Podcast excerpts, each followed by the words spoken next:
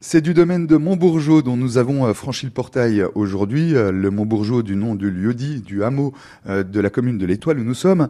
Le domaine de Montbourgeot que vous avez repris à la suite du papa et peut-être même des grands-parents déjà, Nicole Exactement.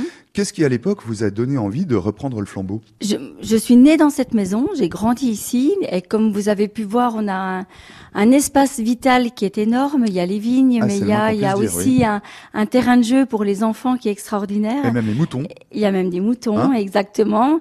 Euh, il y avait quand j'étais petite, il y avait des vaches, il y avait un cheval. Enfin. Ouais, c'est un vrai château comme on peut l'imaginer, quoi. C'est un domaine. Un domaine avec des bâtiments. plutôt qu'un château parce qu'il y a quand même toute une activité. Euh, et euh, en fait, en grandissant ici, j'ai toujours aimé euh, aller dans les vignes et puis vivre ici. Je crois que c'est au fond de moi, c'est ce qui a défini la, la trame de mon métier, peut-être. Euh, ensuite, après la terminale, moi j'ai fait des études d'œnologie, donc je suis œnologue, et j'ai fait une année, euh, une licence qui m'a laissé pas mal de liberté et pendant laquelle je suis beaucoup revenue travailler ici. Donc il y avait toujours cet attachement qui était fondamental euh, à ma maison, en fait. Et ensuite, je suis partie euh, me former. Je suis partie en Champagne. Euh, je suis allée aussi travailler dans le Midi. Et chaque fois que je cherchais un travail, il faut reprendre ça il y a un peu plus de 30 ans, ce métier était moins ouvert aux femmes qu'aujourd'hui.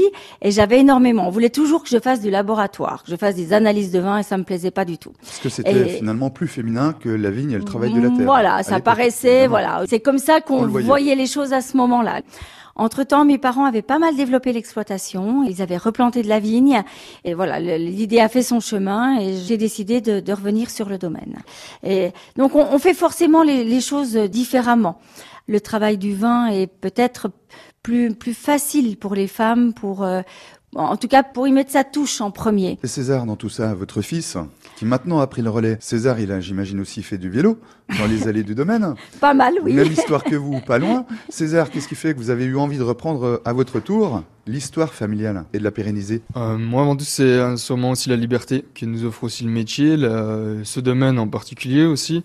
Il y a un peu de tout ici. On a un parc, on peut, comme vous l'avez vu, on a, on a, j'ai mis des moutons en place. On peut faire plus que de la vigne.